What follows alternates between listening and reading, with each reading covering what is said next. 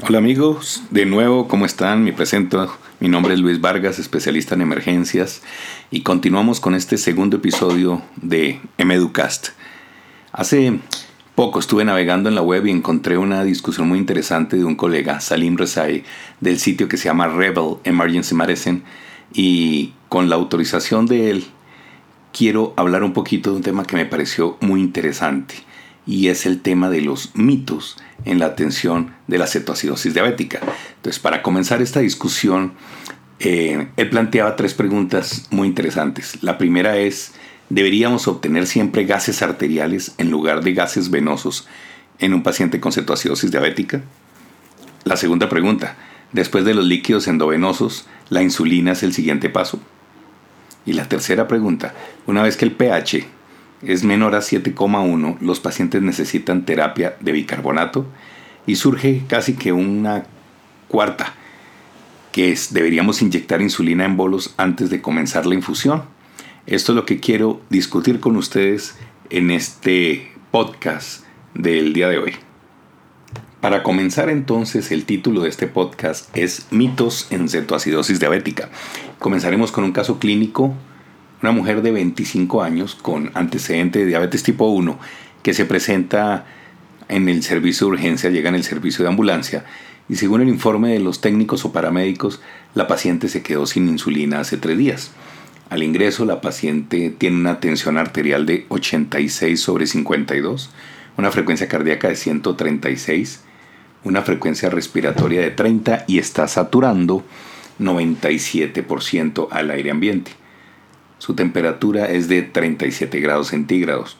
Cuando le realizan la glucometría o la prueba digital de glucosa, como pueden llamarla en otros países, o Akushek, muestra que está high, críticamente alto. el personal de ambulancia no pudo establecer un acceso venoso, por lo que decidió llevarla al servicio de urgencias, debido a que la encontraron bastante enferma. Las enfermeras canalizan a esta paciente en urgencias, logran dos accesos venosos periféricos con catéteres 18 y comienzan a tomar ya las muestras de laboratorio. Inmediatamente nosotros pedimos unos gases sanguíneos y la enfermera se voltea y le pregunta si los gases deben ser arteriales o venosos. Entonces tenemos el primer mito. ¿Deberíamos tener gases arteriales en lugar de venosos en cetoacidosis diabética? Entonces se hace una revisión de la literatura se encuentran dos estudios que analizan específicamente las diferencias entre gases arteriales y venosos en una población en un servicio de urgencias. El estudio número uno de Kelly y colaboradores es un artículo de revisión que se titula ¿Puede el análisis de gases sanguíneos venosos reemplazar los arteriales en las atenciones médicas de emergencias? Está publicado en Emergency Medical Care y Emergency Medicine de Australasia. Esto en el año 2010. Realmente para el pH se revisaron tres estudios de pacientes con cetoacidosis diabética mm, de 265 pacientes que mostraron una diferencia de media ponderada de 0,02 unidades de pH. Solo un estudio, que fue el estudio más grande de 200 pacientes, eh, informó que había una diferencia entre 0,009 y 0,02 en el pH. Este estudio tenía un intervalo de confianza del 95%. Para el bicarbonato se revisaron siete estudios con un poco más de 900 pacientes que mostraron una diferencia de medias ponderadas de menos 1,41 milimoles por litro.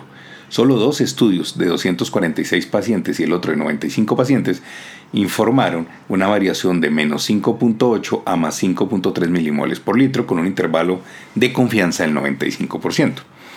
Hay un segundo estudio eh, publicado en Academic Emergency Medicine en agosto del 2003, los resultados de gases en la sangre arterial raramente influyen en el manejo del médico de urgencias de los pacientes con sospecha de cetoacidosis diabética. Ese es el título de este estudio.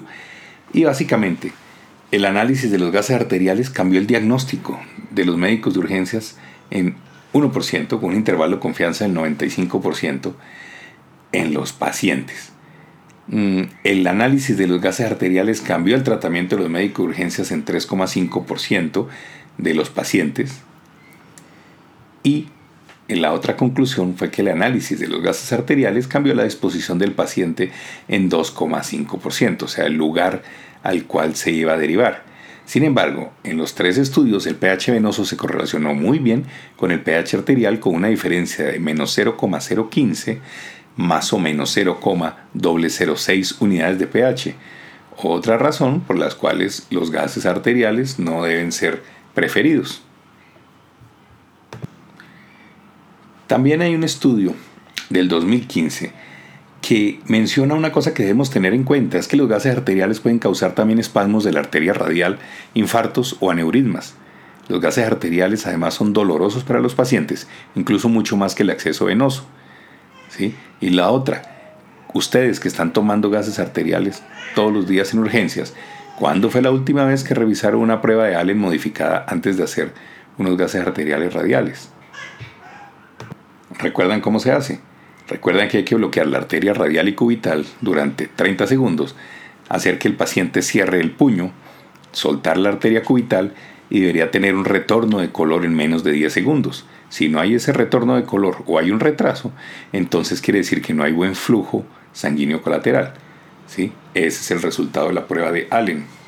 Por lo tanto, el primer mito está, eh, digamos que, reventado se puede usar definitivamente gases venosos en lugar de los gases arteriales para el manejo y el seguimiento del paciente con cetoacidosis diabética. Siguiendo con el caso de nuestro paciente, los gases venosos acaban de llegar y nos reportan que este paciente tiene un pH de 6,9, un bicarbonato de menos 5, un potasio igual a 2,8 y la glucosa está en 843. Entonces, usted va a empezar líquidos endovenosos y necesita iniciar además terapia de insulina. Entonces nos vamos con el segundo mito. Mito número 2. Después de los líquidos endovenosos, la insulina es el siguiente paso. Los pacientes con cetoacidosis diabética pueden tener depresión del potasio corporal total por la diuresis osmótica y por la pérdida de electrolitos. Eh, la medida de los niveles séricos de potasio puede estar falsamente normal o elevada, dado pues los pasos extracelulares de potasio secundarios a la acidosis. La Asociación Americana de Diabetes, ADA, actualmente recomienda que se debe tener una muestra sérica de potasio antes de iniciar la insulina, pero esta es basada en evidencias anecdóticas. Ahora, de todas maneras, se ha demostrado que 5% de los pacientes con cetoacidosis diabética tienen hipocalemia. Si usted mira atrás, en los gases venosos que reportamos, mencionábamos que tenía un potasio de 2,8. Si usted empieza insulina antes del reemplazo de electrolitos, usted va a empeorar la hipocalemia, que realmente tiene mucha mayor morbilidad y mortalidad basado en arritmias cardíacas y también en alteración de los músculos respiratorios. No olvide que la insulina va a activar la sodio-potasio ATPasa, que lo que va a hacer de otro lado es que va a meter el potasio intracelular y empeora la hipocalemia. Recuerde muy bien. Por lo tanto, la pregunta real a continuación es cómo vamos a reemplazar ese potasio. Y una forma simplificada y general es que por cada 10 mil equivalentes de potasio administrados por vía venosa deben aumentar más o menos 0,1 mil equivalente de los controles de potasio. Sin embargo, a niveles bajos esto no es totalmente cierto y hay diferentes otras cosas. Este paciente es importante que debemos ponerlo inmediatamente en un monitor con electrocardiografía continua. Eh, recuerden que dependiendo del protocolo institucional, el potasio que puede pasar por vena periférica varía. En algunas instituciones ponen hasta 4 mil equivalentes, otras hasta 6, otras hasta 8 y encuentro unos reportes de literatura de 10 mil equivalentes. Sin embargo, sabemos que a mayor concentración por vena periférica va a dañar la vena periférica y sin embargo las concentraciones eh, por vía de acceso venoso central pueden ser mayores, eh, alrededor de 20 mil equivalentes. Cada institución tiene sus propios protocolos para determinar cuál es la tasa o el volumen aceptable o la concentración más bien de potasio eh, reemplazado. Pero lo principal que debemos recordar también es que existen las vías orales, las vías enterales. Úselas. No se le olvide que también puede usar, que es una vía aceptable y lo puede reemplazar. Entonces, probablemente una tabla o una regla fácil de recordar es que si usted tiene un potasio sérico de más de 5, realmente no necesita reemplazar potasio y podría iniciar la insulina. Si tiene el potasio de 3,5 a 5, lo ideal es que ya fuere por oral o enteral, debería darle 20.000 equivalentes, ya fuera por acceso central debería poner 20.000 equivalentes hora, y si fuera por acceso periférico, dependiendo de su protocolo institucional, hasta 10.000 equivalentes por hora, y podría iniciar la insulina. Sin embargo, si el potasio es menos de 3.5, podría reemplazar por oral 40.000 equivalentes inicialmente, por acceso central hasta 40.000 equivalentes hora, hasta que el potasio sea mayor de 3.5, y por acceso periférico hasta 20.000 equivalentes hora, dependiendo de, como le digo, el protocolo institucional de cuán es el límite que pasarán por vía periférica hasta que tengan un potasio mayor de 3.5 y no vaya a iniciar insulina hasta que tenga un potasio mayor de 3.3 o 3.5. Así que lo que tiene que quedar en mente es que después de iniciar los líquidos endovenosos en un paciente con una el siguiente paso en el manejo de la cetoacidosis diabética es el reemplazo de los electrolitos, no la insulina. Muy bien, segundo mito, entonces ahora su enfermera aprovecha lo que usted le estaba diciendo y le menciona que el paciente tenía 6.9 pH y entonces le pregunta que si le va a dar bicarbonato de sodio a este paciente. Y entonces vamos al mito número 3. Si el pH es menor de 7.1, el paciente necesita bicarbonato. Entonces, vamos con esto. Las guías de consenso para el manejo de la cetoacidosis diabética recomendaban administrar bicarbonato de sodio a los pacientes con cetoacidosis que se presentaban con un pH inicial menor a 7. Esta recomendación fue actualizada y cambiada en el 2009 y se limitó el, el uso del bicarbonato en cetoacidosis diabética en los pacientes que tenían un pH menor de 6,9. Las guías son fabulosas, pero debemos mirarlas con mucho cuidado. Hasta, o más bien desde el 2009, eh, realmente no hay muchos estudios en la literatura que hablen del uso real del bicarbonato en cetacidosis. Hay una revisión sistemática publicada en el 2011 y hay un par de análisis retrospectivos publicados en 2013. Eh, básicamente, en resumen, en uno de estos estudios de Schwa y colaboradores que habla de bicarbonato en cetoacidosis diabética y es una revisión sistemática publicados en Annals of Intensive Care del 2011, muestra que revisaron 44 estudios de pacientes con cetoacidosis diabética y mostraron que había una mejoría transitoria en la acidosis metabólica, no había mejoría en el control glicémico, presentaban riesgo de edema cerebral, sobre todo en pacientes pediátricos, y no hay estudios por debajo del pH de 6,85. El estudio 2 de Dujón y colaboradores, que se titula Bicarbonato de sodio endovenoso en acidosis severa en cetoacidosis diabética fue publicado en Annals on Pharmacotherapy en el 2013. Fue un estudio retrospectivo de 86 pacientes con cetoacidosis y lo que mostró fue, no hay diferencia en el tiempo de resolución de la acidemia, en el tiempo de alta en el hospital, en el tiempo de insulina venosa o en el potasio requerido en las primeras 24 horas.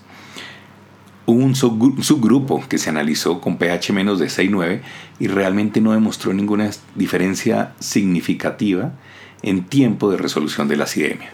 Así que, ¿a dónde vamos?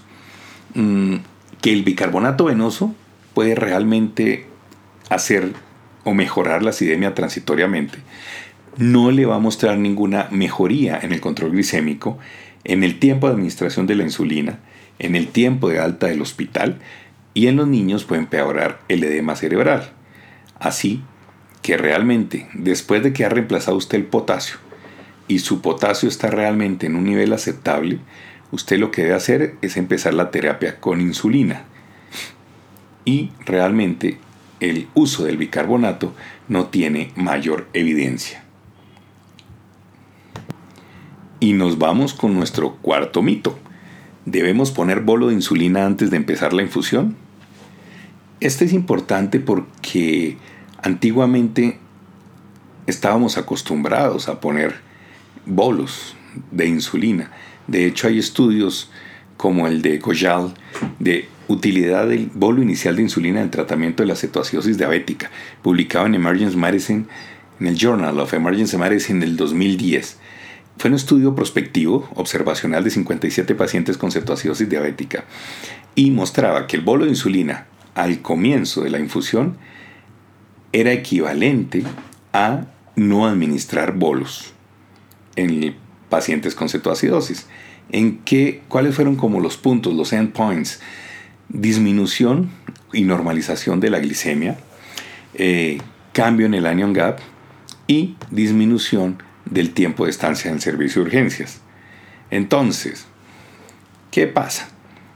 Iniciar un bolo de insulina al comienzo de la infusión, ¿qué es lo que realmente hace? Aumenta los eventos hipoglicémicos seis veces. ¿Sí? o sea, 6% más versus 1%, y aunque no es estadísticamente significativo, sabemos que la hipoglicemia es un riesgo bien importante. Entonces, realmente la recomendación es que usted empiece la insulina con una infusión de 0,05 a 0,14 unidades por kilo por hora, solamente y repetimos después de que los electrolitos han sido reemplazados y tenemos claridad en, la, en el potasio. Así es que definitivamente la idea de este último y cuarto mito es que la insulina, lo que hace, el bolo de insulina, nos aumenta los eventos hipoglicémicos, pero no nos da ningún otro beneficio en cetoacidosis. Por lo tanto, no deberíamos usarlo. Entonces, finalizando este podcast, que espero les haya gustado, vamos como a ir a los puntos clínicos en el que hemos revisado de cetoacidosis. Lo primero es que definitivamente los gases venosos pueden ser usados en lugar de los gases arteriales, creándole menos riesgo, menos dolor a su paciente y podemos tomar las mismas decisiones clínicas. Segundo, después de haber comenzado líquidos endovenosos, el siguiente paso en el manejo de la cetoacidosis diabética es el reemplazo de electrolitos, no la insulina, por lo menos hasta que el potasio esté en un nivel adecuado. Tercero, la terapia venosa con, bicarbonato de sodio puede mejorar transitoriamente la acidemia, pero esto no ha demostrado que mejore el control glicémico, el tiempo de uso de insulina, tampoco mejora el tiempo de descarga al hospital y al contrario en los niños sí puede empeorar el edema cerebral. Y cuarto, los bolos de insulina incrementan los eventos de hipoglicemia, pero no tiene ningún beneficio en el tratamiento. Así es que no debemos usarlos. Muchas gracias por prestar atención a este podcast. Espero que nos sigamos encontrando y los dejo. Mi nombre nuevamente es Luis Eduardo Vargas de Colombia y les recomiendo mi sitio web www.luisvargasmd.com. Nos vemos.